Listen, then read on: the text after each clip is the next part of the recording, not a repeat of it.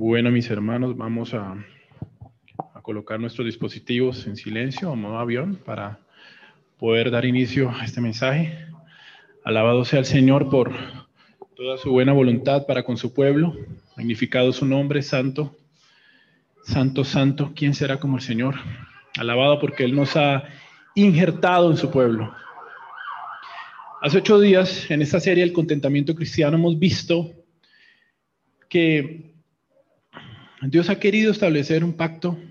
Él se ha querido relacionar con los seres humanos, especialmente ha establecido un pacto de gracia con su pueblo a través del tiempo. No solamente desde el aposento alto, cuando muchos dicen que ahí eh, nació la iglesia, no, desde el Antiguo Testamento, desde el huerto, Él ha establecido un pacto y se ha relacionado con el hombre, se ha relacionado con nosotros, a pesar de que nosotros no lo merecemos porque no hemos hecho los méritos suficientes y no lo haremos para que seamos dignos de comunión con Dios, pero Él lo ha establecido. Y ese ha sido el fundamento para esa promesa de salvación. Y lo que básicamente lo que, lo que se explicó hace ocho días fue eso. El hecho de que nosotros, siendo pertenecientes al pacto, beneficiados de ese pacto, tenemos promesas suficientes para que tengamos vidas satisfechas y contentas en Dios. Y para que no sea necesario estar buscando en las migajas que el mundo nos ofrece. Cristo es el centro de todo, mis hermanos. El día de hoy vamos a ver seis breves lecciones o meditaciones acerca de este contentamiento cristiano, que son bastante prácticas para nuestra vida y tenemos que tenerlas en cuenta. Nuestro maestro en toda práctica doctrina siempre será nuestro Señor Jesucristo. Aprenderemos de lo que Él nos habla con su boca plasmado aquí en la escritura que los evangelios relatan y también cómo Él lo vivió y lo practicó y dio su ejemplo. Seis lecciones breves pero necesarias en los cuales debemos de meditar constantemente. Y la conclusión final, que lo mencioné en la, en la primera lección de esta serie del contentamiento cristiano, es que nosotros como creyentes podemos ser felices sin importar lo que ocurra en nuestra vida, en este mundo. Esa es la conclusión final de esta serie. No importa lo que pueda ocurrir, yo estoy satisfecho y completo en mi Señor Jesucristo. Y que sea algo real, no alguna, algún cliché. Bueno, no importa, no tengo nada, pero soy cristiano, pero aún así anhelo lo que el mundo me da. No, es una realidad. Yo tengo a Cristo, me importa el resto. Sí, voy a afectar mi entorno, pero mi confianza no depende en lo que el entorno me pueda proporcionar a mí. Y esa es la falla del ser humano en su pecado, que por cierto busca de manera desesperada alimentarse con esas migajas del mundo y siempre va a estar insatisfecho. Porque se establece metas, vive para eso y llega un punto en que, bueno, ya, ya lo hice, ahora no tengo un sentido en mi vida. Y muchos toman la decisión aún de quitarse su propia vida. Es lo que vemos hoy día lastimosamente. La primera lección es acerca de la negación propia la negación propia. Como se dan cuenta, esta serie se ha llevado de una manera, es, una predicación temática, por eso tiene bastantes secciones, versos en diferentes partes de la escritura. Y esta primera lección es la base, nuestra negación propia en este asunto del contentamiento cristiano. Ser un creyente, tener esa fe en Cristo tiene un costo. Primero, ¿cuál es el costo de la fe? Toda la sangre derramada por nuestro Señor Jesucristo. Nuestra salvación sí tuvo un precio y ha sido la misma vida del Hijo de Dios. Aquellos que predican que no tiene un costo están mintiendo. Para nosotros es gratis, por gracia, pero costó la misma vida del Hijo de Dios, del Santo. Por otro lado, Cristo en sus enseñanzas en los evangelios fue bastante directo y fue bastante franco acerca de este asunto de la negación propia. Lucas capítulo 9, verso 23 al 24, un texto bastante conocido por nosotros, y es con el texto que arranco esta predicación. Lucas 9, 23 al 24 dice, si alguno quiere venir en pos de mí, niéguese a sí mismo, tome su cruz cada día. Por cierto, no dice, tome su cruz solamente en el momento en que creyó, no, cada día. Y sígame. Algo continuo, algo constante. Sigue diciendo el verso. Porque todo el que quiera salvar su vida, la perderá. Y todo el que, el que pierda su vida por causa de mí, este la salvará. Fuertes palabras, directas. Siempre el Señor Jesucristo en esa sabiduría infinita, dando al blanco de nuestros corazones, yendo a lo profundo de nosotros. Muchos quieren salvar su vida. Y lastimosamente algunos, por salvar su vida, terminan desertando.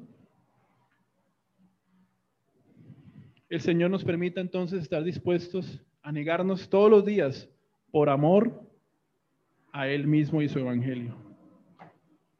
Cristo mismo es el perfecto ejemplo de negación propia. Nosotros, mis hermanos, a causa de ese pecado, no somos dignos para la redención, como lo mencioné hace unos minutos. El pecado dentro de nosotros es tan miserable y horrendo que solo merecemos la ira y el abandono eterno, el desprecio divino. Aún lo que nosotros podamos hacer como bueno es solo por la gracia. Lo poco bueno que podamos hacer es solo por la gracia de nuestro buen Dios y Salvador. Esa es la realidad.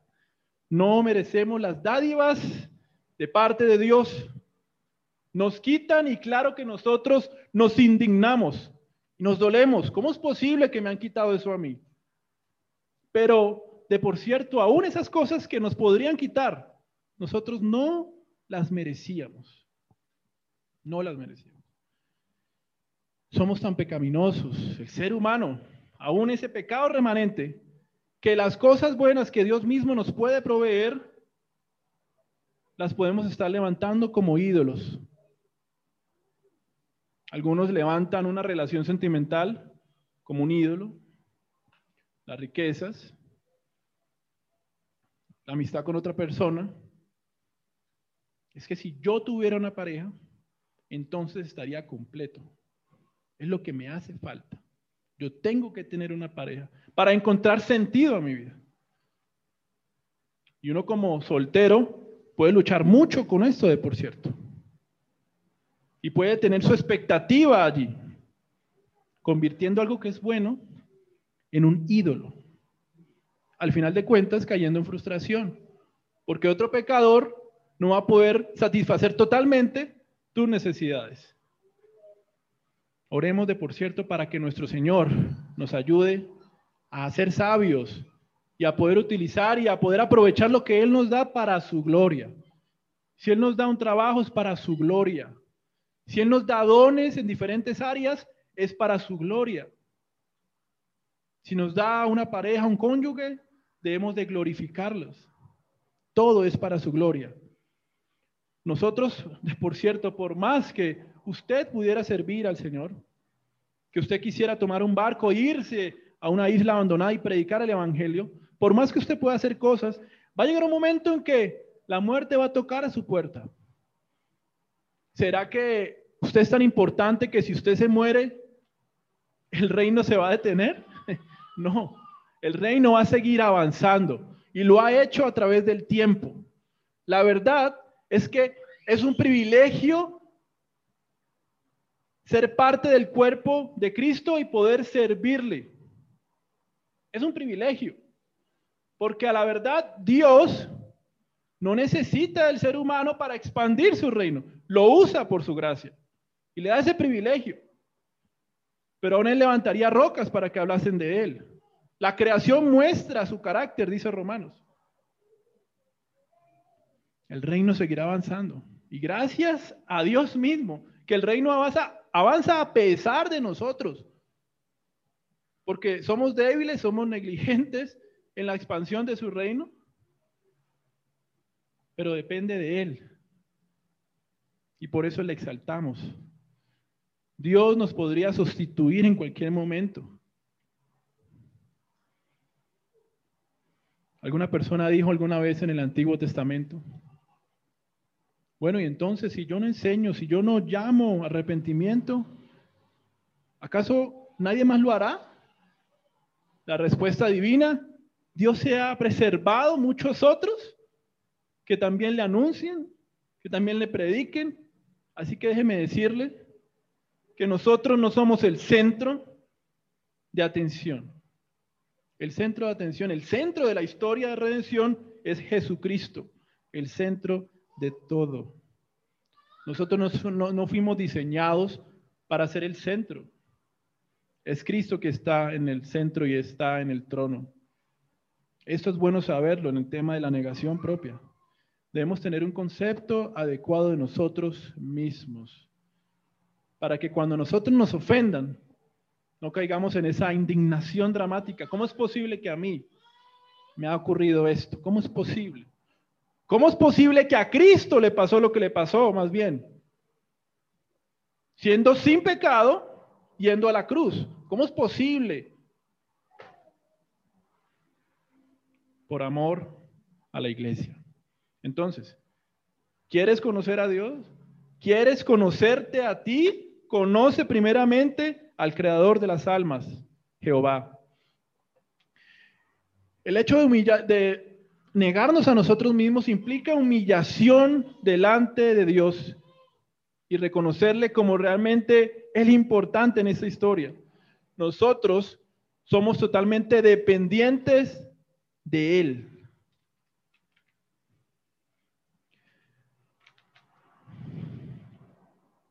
De esta manera, mis hermanos, nosotros podremos ver las dificultades que enfrentamos como cosas realmente pequeñas, y la mano proveedora de Dios la vamos a poder ver y dimensionar como algo inmenso. Hay personas increíbles, tienen tal contentamiento en el Señor que el solo hecho de recibir las tres comidas diarias es un motivo de adoración a Él. Señor, gracias. Son las personas que por un tiempo han aguantado hambre, o han pasado horas sin poder comer físicamente porque no tienen, pueden valorar esto a gran magnitud. Pero para muchos se ha vuelto algo realmente cotidiano. Es que yo me levanto y yo sé que yo tengo un pan que comer, un café, es normal. Pero aunque nosotros podamos maravillarnos por estas cosas. Oh, Dios mío, tengo un alimento. Gracias, Señor.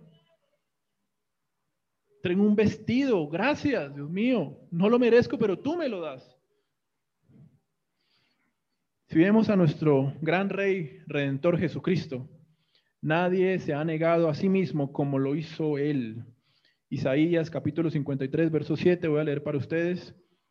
Angustiado Él y afligido, no abrió su boca, como cordero fue llevado al matadero, como oveja delante de sus trasquiladores. Enmudeció y no abrió su boca. El Señor Jesucristo pudo haber reaccionado de otra manera, ¿no cree usted? Pudo haber reaccionado de otra manera. El Cordero rumbo a la consumación de tu salvación, negándose a reaccionar, invocando a sus ejércitos celestiales. Esa escena increíble cuando el Señor está a horas de ir a la cruz, está frente a Pilatos, Pilatos lo interroga, y él dice, es que si yo estuviera en mi reino celestial, millares de ángeles me defenderían. Increíble. El rey del, el señor de todo, siendo interrogado por supuestamente el señor de aquí del mundo terrenal. Él enmudeció y se negó a sí mismo. Se negó a sí mismo sin dejar de ser Dios, y este es el misterio del Evangelio de su encarnación, dejó sus moradas celestiales y nació como un hombre pobre sin tener dónde recostar su cabeza. Él dejó su corte celestial de servidores para guiar a unos pecadores débiles. Dejó su corte para colocarse en medio de pecadores, de ex ladrones, ex prostitutas, personas de diferentes contextos, intelectuales, otros ignorantes, unos pobres, otros adinerados. Dejó su corte celestial. Se negó a sí mismo para aceptar la buena y perfecta voluntad de su Padre. Si es posible, pase a mí esta copa, pero no se haga mi voluntad, sino la tuya. Segundo Corintios capítulo 8, verso 9 dice que por amor a vosotros, aunque siendo rico, se hizo pobre. Esto es negación. Es una negación propia. Cristo se negó a tal punto de estar dispuesto a caminar hacia la cruz, se sometió a la muerte, se sacrificó por su pueblo. Filipenses 2, 7 al 8, Pablo habla de, este, de esta negación, dice, se despojó a sí mismo tomando forma de siervo, hecho semejante a los hombres, y hallado en condición como hombre, se humilló a sí mismo, haciéndose obediente hasta la muerte y muerte de cruz. Se sometió a la muerte, muerte de cruz. Y Quiero aquí traer algunas meditaciones y palabras de un teólogo llamado, llamado Hendrickson, que habla acerca de esta negación. El primero aclara que no se trata de que cuando vino aquí el Señor a visitar este mundo dejara de ser esa esencia, de ser Dios mismo, sino que Él renunció primero a esa relación favorable con respecto a la ley divina. El trino Dios ha establecido la ley, los mandamientos, para que los hombres se sujeten, para que los hombres de esta manera vean la necesidad de redención, le sigan. Ahora imagínense, Cristo, co-creador de esta ley, que Él, estando en su eternidad, perfectamente santo, vino aquí a habitar en medio de hombres pecadores estuvo dispuesto a sujetarse a esa ley y aún a que en esa cruz del Calvario los pecados cayeran sobre él y entonces esa ley lo juzgara, los mandamientos. Renunció. Renunció también a sus riquezas, a su propia vida. Si usted se pone a mirar el relato de los evangelios, Jesucristo siempre estuvo pidiendo prestado. Primero, pidió prestado un lugar donde nacer no tenía un lugar propio donde nacer. Se lo prestaron. Pidió prestado casas donde morar con sus discípulos. Pidió prestado una barca desde donde él poder enseñar. Aún pidió prestado un animal en el cual cabalgar. Pidió prestado un aposento donde instituir la cena del Señor. Y finalmente pidió prestado una tumba donde ser enterrado. Eso nos indica monetariamente Jesucristo en su ministerio era una persona pobre que pedía prestado. Tercero, renunció a la gloria celestial y esto es lo increíble. ¿Y cuán profundo sintió esto el Señor Jesucristo? Y es precisamente por eso que la noche anterior a su crucifixión tuvo que clamar desde lo más hondo de su corazón. Quiero que vayamos a el Evangelio de Juan, capítulo 17, para que veamos esta porción tan impresionante, 17, versículo 4 al 5. Dice el Señor Jesucristo, yo te he glorificado en la tierra, he acabado la obra que me diste que hiciese. Ahora pues, Padre, glorifícame tú al lado tuyo, pendiente con esto, dice, con aquella gloria que tuve contigo antes que el mundo fuese. El Señor Jesucristo renunció a aquella gloria celestial. No lo podemos entender. Y esta era su agonía. Y este era el deseo de su corazón. Él había probado de esa gloria celestial, de las infinitas moradas que es de eterna delicia en la presencia de su Padre. Bajó de manera voluntaria a este reino de miseria para habitar por un tiempo con el hombre pecador. Isaías capítulo 6, verso 2 habla que los serafines se cubren sus ojos ante esa presencia del tres veces santo y temible Jehová. Ante Cristo se cubren sus rostros, sus ojos. El objeto de la solemne adoración descendió voluntariamente a este mundo y como dice Isaías 53, fue desechado y despreciado por los hombres. Ese mismo sujeto, ese mismo, esa misma persona ante los cuales los serafines no podían aguantar y se cubrían sus rostros, fue despreciado y desechado por los hombres. Eso es increíble. A pesar de sus sufrimientos, Cristo fue la persona más gozosa que jamás haya vivido en este mundo gozosa por la relación con su Padre. Mis hermanos, entre más nosotros nos neguemos a lo que somos para abrazar la voluntad del Padre, más felices entonces nosotros podremos ser.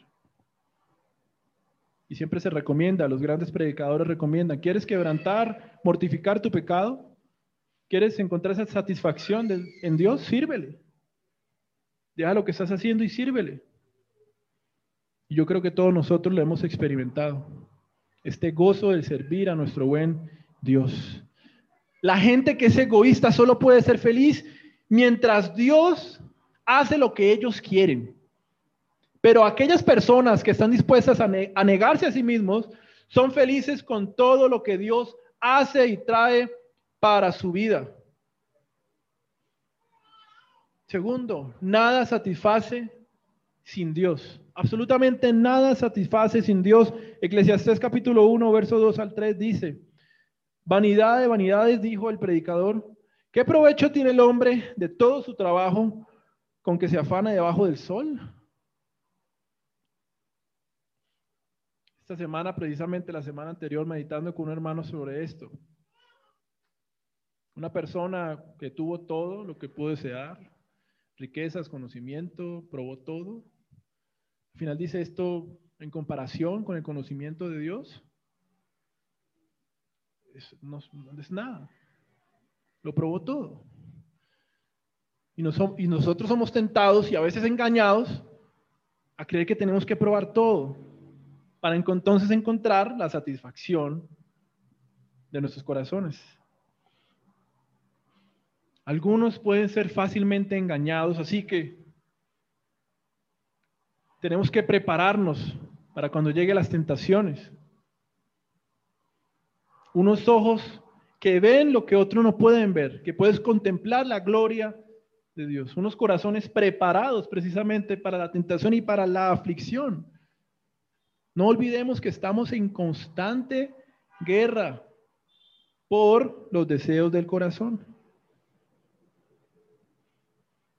Una y otra vez vemos ejemplos en la sociedad de grandes personas que tienen todo, pero están totalmente perdidos en depresión y ansiedad. Estos días he visto la noticia en las redes de un artista colombiano muy reconocido que tiene casas en todos lados, gasta dinero en sus casas, en vehículos, y ha declarado que está en depresión y lleva años en depresión y ansiedad y gasta sus millones en psiquiatras y psicólogos y no ha podido encontrar una respuesta. Y aparentemente lo tiene todo, totalmente miserable en su corazón. Miserable. Eso es un pensamiento mundano. como bien dice el Catecismo de Westminster, fuimos creados para conocer y glorificar y disfrutar de Dios para siempre. Ese ha sido el diseño de Dios para nosotros. Poder encontrar ese deleite en el buen Dios. El teólogo Agustín escribió lo siguiente, dice, tú nos hiciste para ti mismo y nuestros corazones no estarán contentos hasta que encuentren descanso en ti. Tú nos hiciste para ti mismo y nuestros corazones no estarán contentos hasta que encuentren descanso en ti. Clamemos al Señor. Permíteme encontrar ese descanso en ti, mi Señor. Por favor. Más que pedir por cosas materiales que Dios sabe muy bien lo que necesitamos. Necesitamos un empleo quizá en estos momentos, salud, Permíteme, Señor, tener descanso en ti, satisfacción en ti, Señor. Que mi corazón arda por ti y por tu palabra. ¿Por qué gastáis el dinero en lo que no es pan y vuestro trabajo en lo que no sacia? Isaías 55, 2. No vale la pena tener algo, mis hermanos, si uno no tiene a Dios. Esta es una única, solamente tenemos una vida aquí.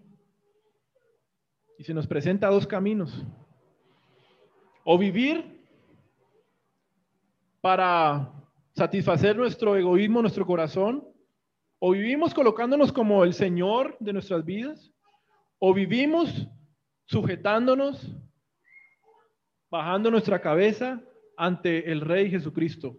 Solamente hay dos caminos, no hay tal cosa como puntos medios delante de Dios.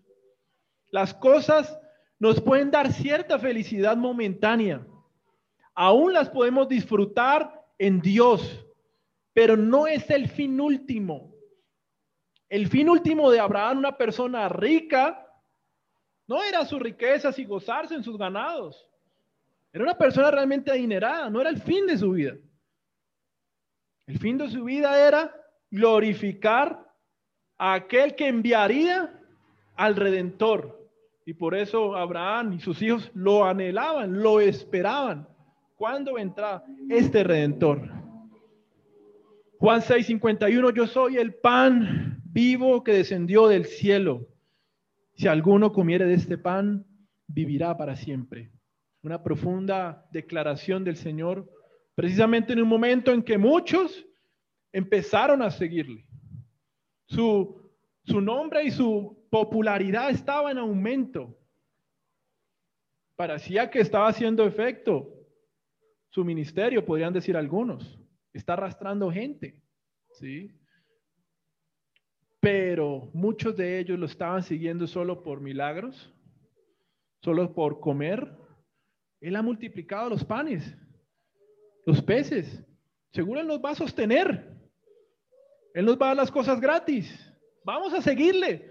¿Por qué no mejor levantarlo como rey? Y así al fin nosotros podremos tener descanso del yugo romano y podremos estar relajados esperando el alimento. El Señor Jesucristo no podía ser engañado por los hombres. Él sabía las intenciones de los corazones.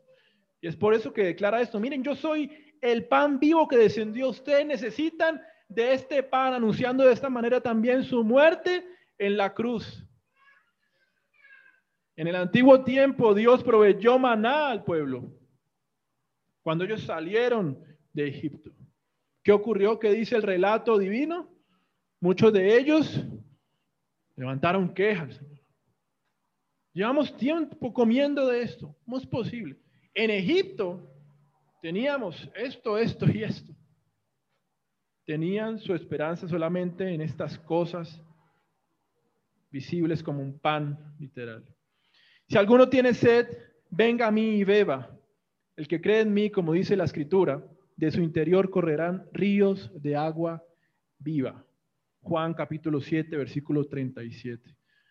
El Señor entonces menciona pan y menciona agua, que son las necesidades más básicas para nuestros cuerpos. De esta manera el Señor Jesucristo estaba enseñando que solamente Él satisface las necesidades más básicas de nuestras almas. Al igual que el profeta Isaías declaró, oídme atentamente y comed el bien y se deleitará vuestra alma con grosura. Isaías 55, versículo 2. El Señor Jesucristo ha prometido a su iglesia, a nosotros, que tendremos vida y que la tendremos en, abundancia, mi hermano. Al creer en Él, usted tiene vida en abundancia. No necesita además. El resto es realmente añadidura. Solo el Señor Jesucristo es la fuente de vida, de la vida que nosotros tenemos y vamos a seguir necesitando. Solo Cristo es la fuente del contentamiento verdadero, de la plenitud. Pero muchos están tentados a seguir alimentándose de cisternas rotas. Y si es su caso en estos momentos, que está afanado por alimentarse de cosas vanas, deténgase y arrepiéntase y ponga su confianza en Jesucristo. ¿Hasta cuándo va a seguir buscando esa satisfacción en este mundo? Colocando su esperanza en las cosas de este mundo, en el entretenimiento de este mundo, que lo podemos disfrutar, pero en la gloria de Cristo no colocando nuestras vidas en estas cosas. Tercero, somos peregrinos y soldados. La escritura menciona en muchos lugares que usted y yo somos peregrinos. Es decir, que esto no es nuestro hogar final. Tenemos un hogar, un destino. Solo estamos aquí por un pequeño tiempo, solo por un instante con un cuerpo, con remanente de pecado. Si nos va bien, llegaremos a los 90, 95, quizás 100 años de edad. Si nos va bien. Pero aquí en Colombia, la perspectiva de vida está muy por debajo de eso. La vida es un instante. Estamos de visita. Tú y yo somos peregrinos que nos estamos preparando para una eternidad. Que podamos nosotros meditar en esto. Soy peregrino y me estoy preparando para la eternidad. Una nueva tierra, unos nuevos cielos, un cuerpo perfeccionado sin pecado. Esto es bueno. Pensar en esto es una buena lección que nos trae calma y paz en medio de tanto problema y dificultad. Hebreos 11 es un texto impresionante donde habla precisamente de esto. Usted puede leer que creyentes que confesaban ser extranjeros y peregrinos en esta tierra. Voy a ir a Hebreos capítulo 11 y voy a leer algunos versos. Hebreos 11, versículo 13 al 18.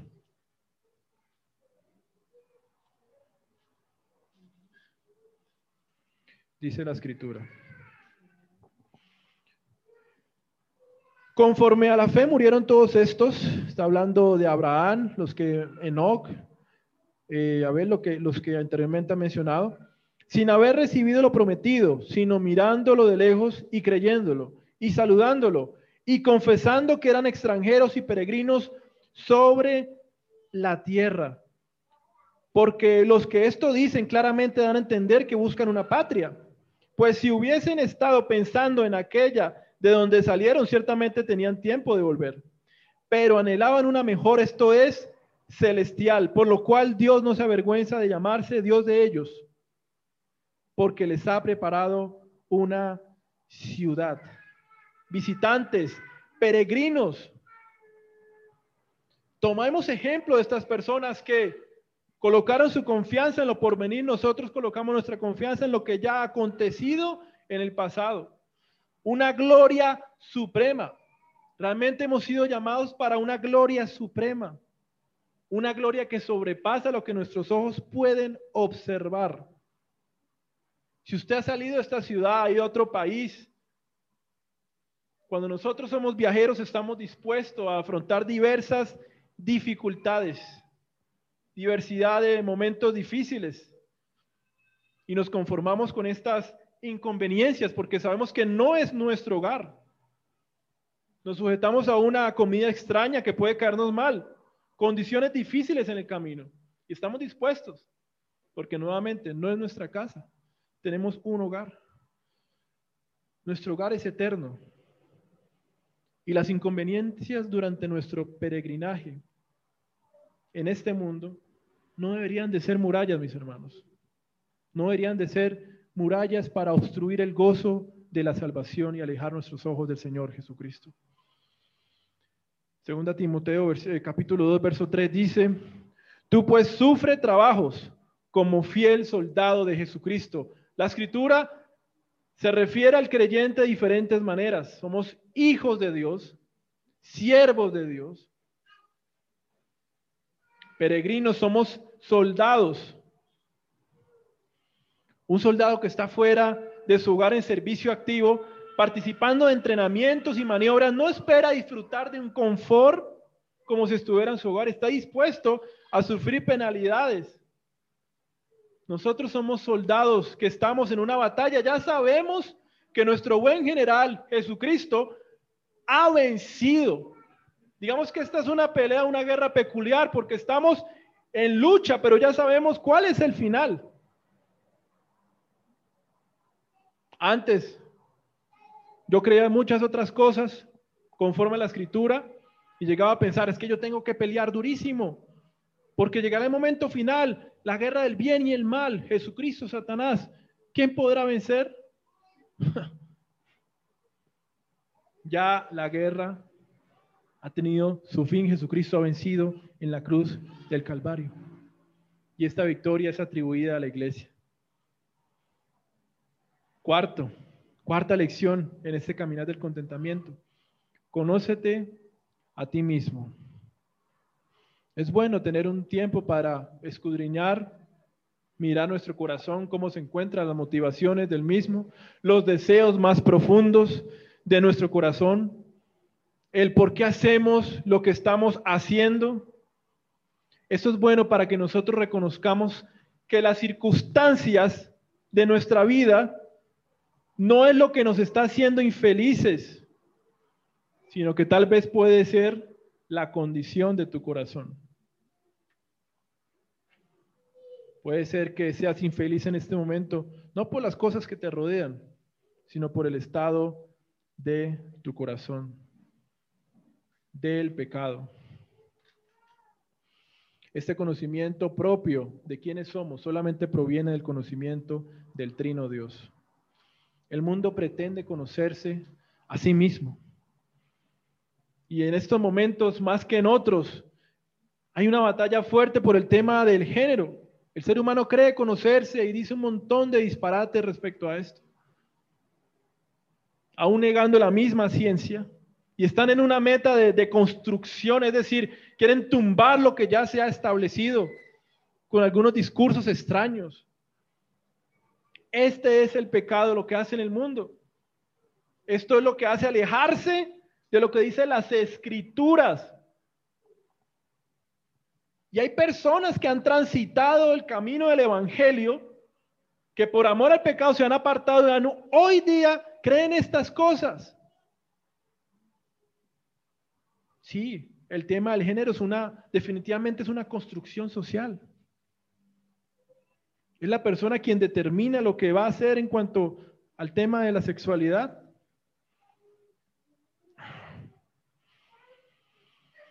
Y vemos extremos, ya lo he mencionado acá, extremos que parecen chistes, pero que ocurren.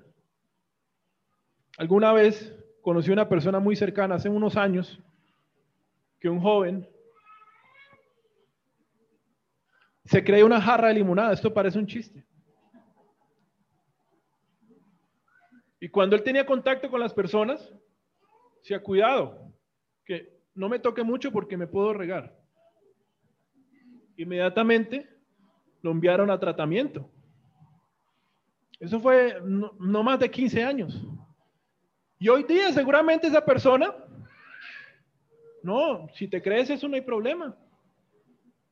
Si eso te hace feliz, entonces cree eso. Esto es lo irracional de apartarse de las escrituras. Es algo tonto. Eso es lo que hace pretender conocerse a sí mismo, pero a la vez desconocer la mano creadora. Caer en estos disparates. Por eso, nosotros deberíamos también de anunciar a otros. Si realmente quieres conocerte, si realmente quieres saber cuál es tu origen, hay una persona que tú tienes que conocer y su nombre es Jesucristo. Para dejar de querer este montón de disparates. Nosotros, los creyentes, que podemos conocernos a nosotros mismos, nosotros entonces podemos luchar contra el pecado y de esta manera evitar la causa de la infelicidad, que es el pecado, la causa de la insatisfacción, que es el pecado. Los creyentes que no se conocen a sí mismos probablemente estarán muy temerosos y confundidos cuando surjan problemas. Estoy pasando por un problema. Dios me abandonó. Pero si realmente conocieran el pecado que hay en sus corazones y quién es Dios y la manera como Él obra, se darán cuenta que todo lo que ocurre es para su bien y que seguramente Dios les está humillando, les está disciplinando, les está formando. Un medicamento que tiene efectos secundarios no agradables puede salvar su vida. Una disciplina que en el presente puede ser bastante dolorosa de parte de Dios, puede transformar su corazón, incluso su alma. Una experiencia que incluye algunos efectos desagradables puede salvaguardarnos del pecado.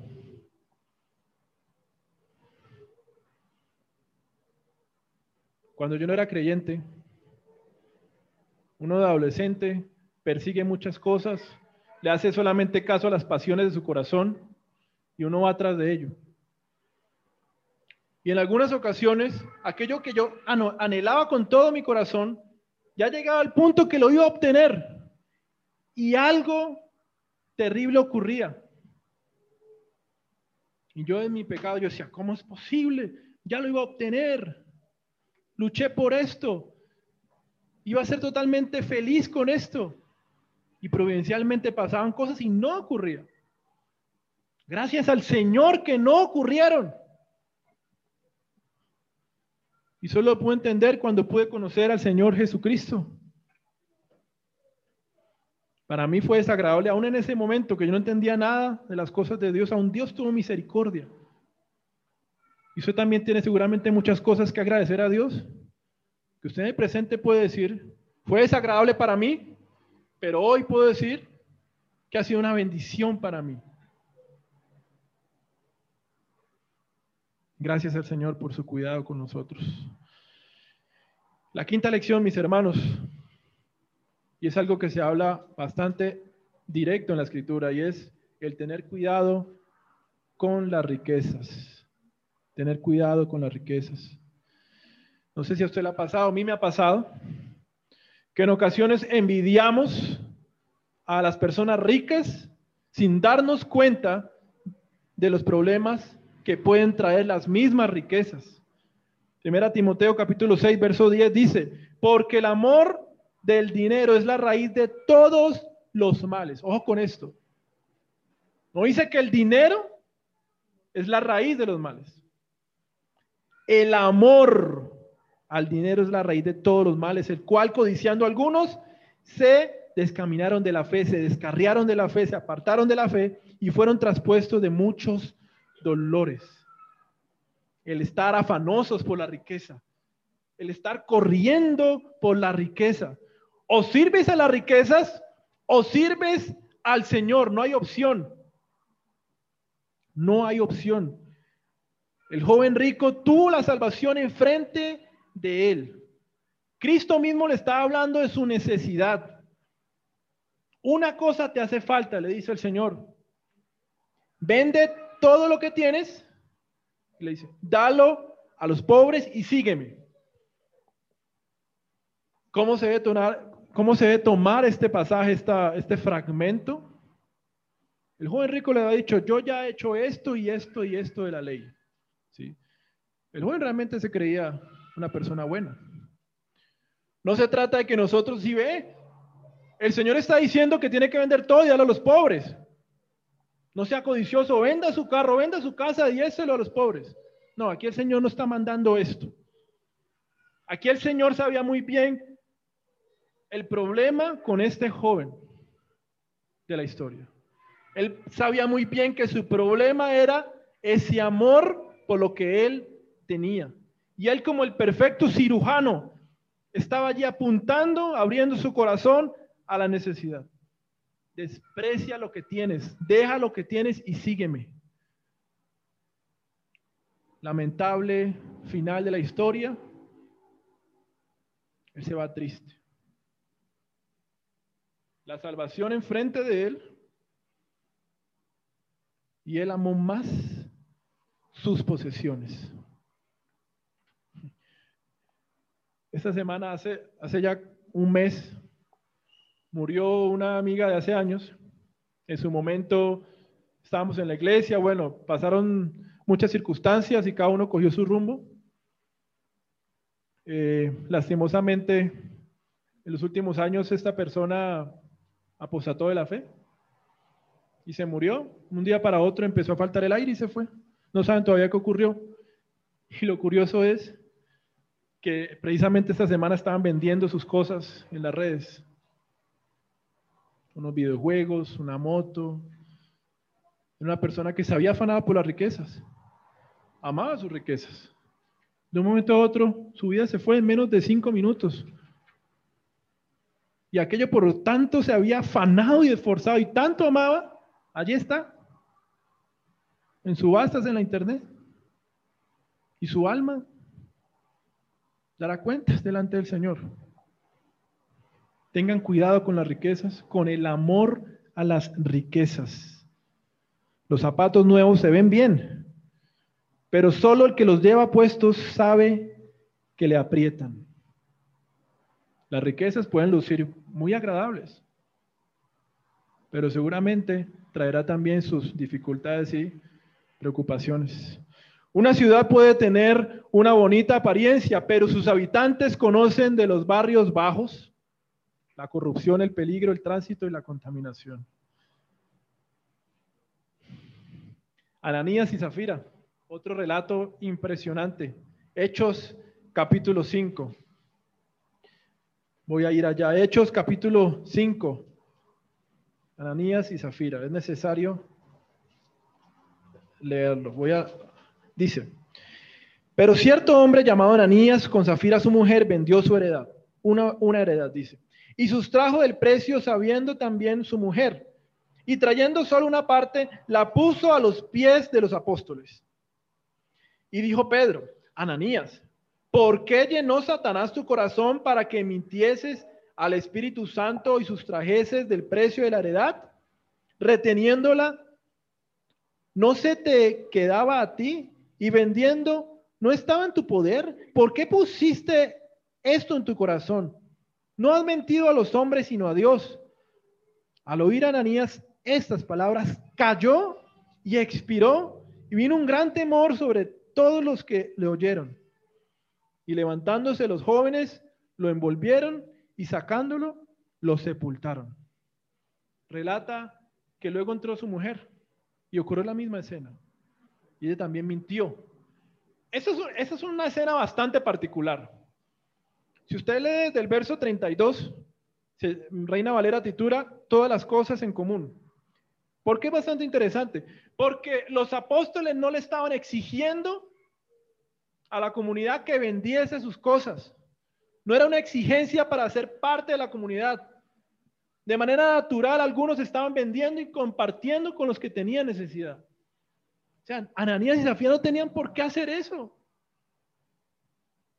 No se les estaba pidiendo.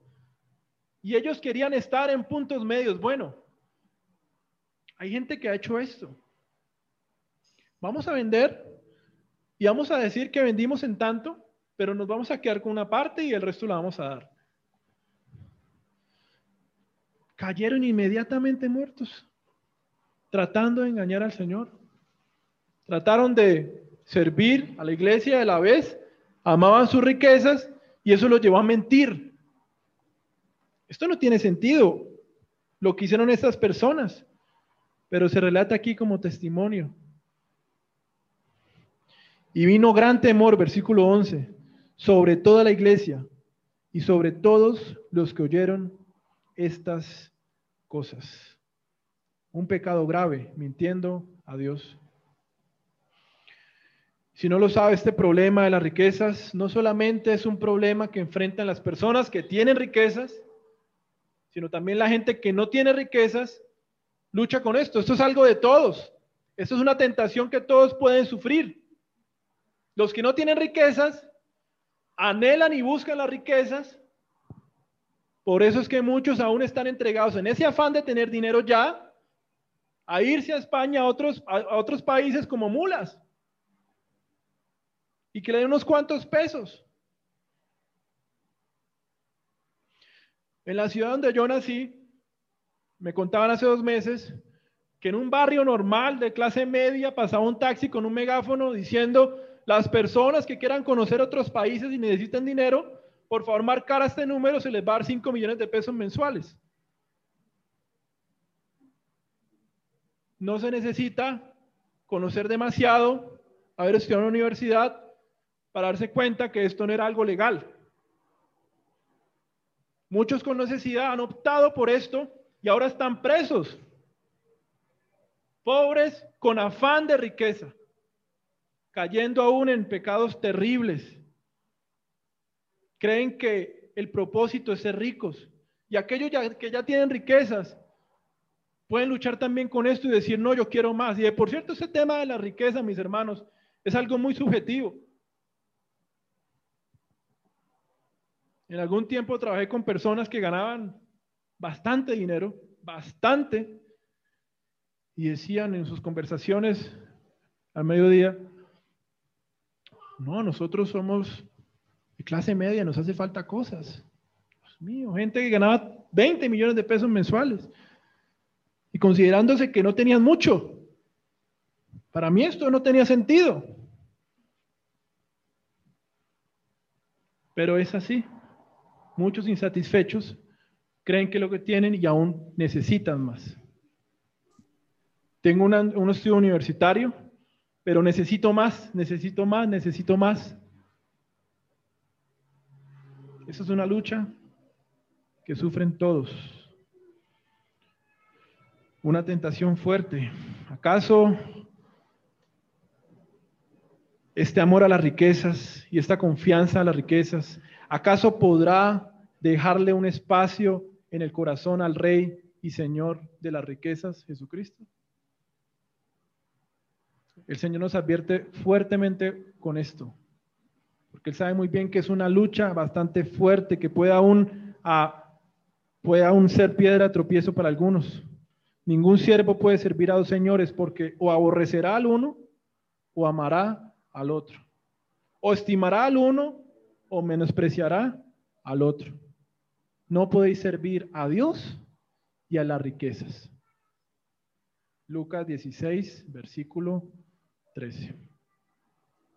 Entonces, este contentamiento cristiano implica despojarnos de ese amor por lo que tenemos, despojarnos de esa confianza en la cantidad de dinero que podamos tener en nuestra cuenta bancaria.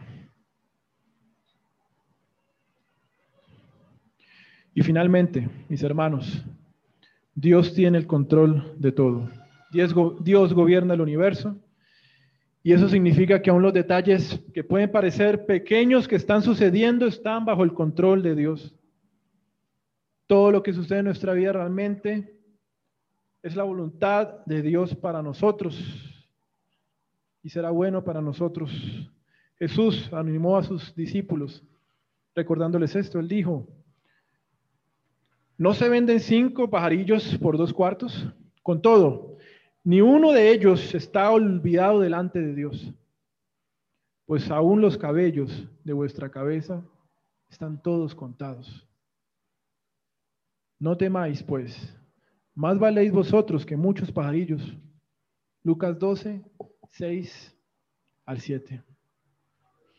Nosotros deberíamos de reformar nuestras oraciones día tras día. Que Dios sea incrementando nuestra fe, mis hermanos, para que podamos apreciar su buen cuidado con todo lo que nos ocurre. No podemos entender muchas cosas que estamos viviendo hoy día, pero puede ser que esté ocurriendo porque tiene un propósito que se desarrolle muchos años más adelante. Cosas que pueden parecer sencillas, pero Dios lo está llevando a buen término. Muchas personas aún pueden llegar a la angustia de pensar, pero ¿qué decisión debo tomar? ¿Qué haré? Y se llaman de temores respecto a algunas situaciones o circunstancias que enfrentan. El creyente realmente puede descansar, que si su corazón está deleitándose en el Señor, las decisiones que tomen van a ser conforme a su buena voluntad, a su palabra, y Dios le va a acompañar. No hay necesidad de que vayan por allí temerosos, angustiados, como si Dios no los acompañase. Dios es bueno. Nosotros nos podemos deleitar en Él. Él cuida de nosotros. Dios obra de muchas maneras. Es normal que el pueblo de Dios sufra, aún en medio de estos dilemas que enfrentamos. Nosotros aún somos burlados por algunos incrédulos. Usted es cristiano y mire lo que le está pasando. ¿Para qué va a una iglesia? Si cayó enfermo, perdió el trabajo, su hijo está mal y usted no va a la iglesia. Algunos incrédulos pueden decir esto de nosotros. Pero deberíamos de no hacer caso a estas cosas. Arthur Pink dijo, la bondad de Dios no se puede poner en entredicho o en duda porque haya sufrimiento y dolor en el mundo. Y lo he mencionado aquí también muchas veces. No pongan en entredicho la bondad de Dios por el sufrimiento que quizá usted puede estar pasando en estos momentos. Y finalmente, Dios puede traer grandes bienes de esas cosas que a nuestros ojos pueden ser malas. Frecuentemente Dios sujeta a su pueblo a grandes pruebas antes de bendecirles a una manera bastante especial. José, lo he mencionado también aquí, fue un prisionero antes de llegar a ser gobernante de Egipto. David fue perseguido antes de llegar a ser el rey de Israel. Jesucristo mismo sufrió y murió antes de ser resucitado y glorificado. Lutero dijo alguna vez, este es el camino de Dios. Primero nos humilla para poder levantarnos, nos mata para poder vivificarnos, nos vence para poder glorificarnos. Gloria a Dios al Señor, mis hermanos. Vamos a orar.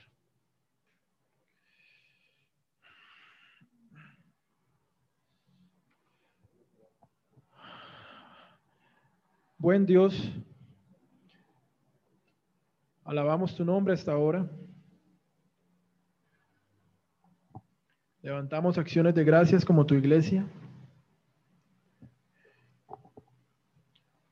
Y Señor, eh, Tú has sido bueno con nosotros, lo seguirás haciendo. Aunque por nuestro pecado no merecíamos nada, tú nos has dado todo a ti mismo, Señor. Ahora que estas verdades penetren en nuestros corazones, Señor, sea motivo de adoración a ti. Adoración con todo lo que hacemos. Ayúdanos, Señor, por favor, a negarnos a lo que nosotros somos y con gozo tomar tu cruz y seguirte cada día, Señor. Ayúdanos a valorar la manera como tú te has negado a ti mismo, Señor Jesucristo, por amor a tu iglesia, a nosotros, Señor.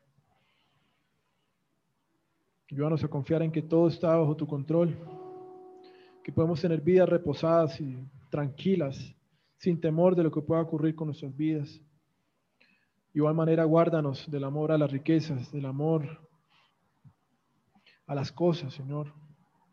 Guárdanos de estas cosas porque somos tentados todos los días. Y, Señor, que reconozcamos que nuestras moradas celestiales están en la eternidad y que ese es nuestro destino, habitar contigo, gracias a la poderosa obra del Señor Jesucristo, Señor. Cuán obra impresionante tú has desarrollado, Señor. Así que te exaltamos y nos reconocemos como tus siervos, como tus hijos, como tus soldados, como extranjeros. Este no es nuestro hogar, Señor. Gracias por la iglesia, por mis hermanos, bendíceles, por favor, y que sea tu Espíritu Santo tratando con sus corazones, Señor, y en esta semana poder encontrar esa plenitud de vida en ti y que sea reconociendo esta iglesia tu señorío y que tú eres el pan de vida, el agua que necesitamos para saciar nuestra sed día a día, Señor. Oramos en Cristo Jesús. Amen.